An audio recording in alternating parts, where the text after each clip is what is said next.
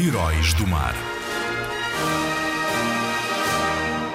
Estevão da Gama é o segundo filho de Vasco da Gama. Foi com o pai para a Índia e desempenhou funções militares na Praça de Malaca. Dom João III nomeou o governador da Índia após a morte do vice-rei Dom Garcia de Noronha.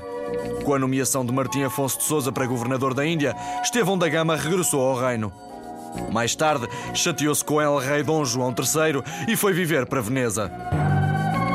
Voltou mais tarde ao reino como governador de Lisboa, a capital.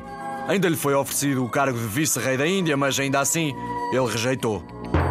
Serviu o povo português por todo o mundo como um fiel herói do mar faria. Para sempre ficarás nas nossas memórias, marinheiro. Obrigado.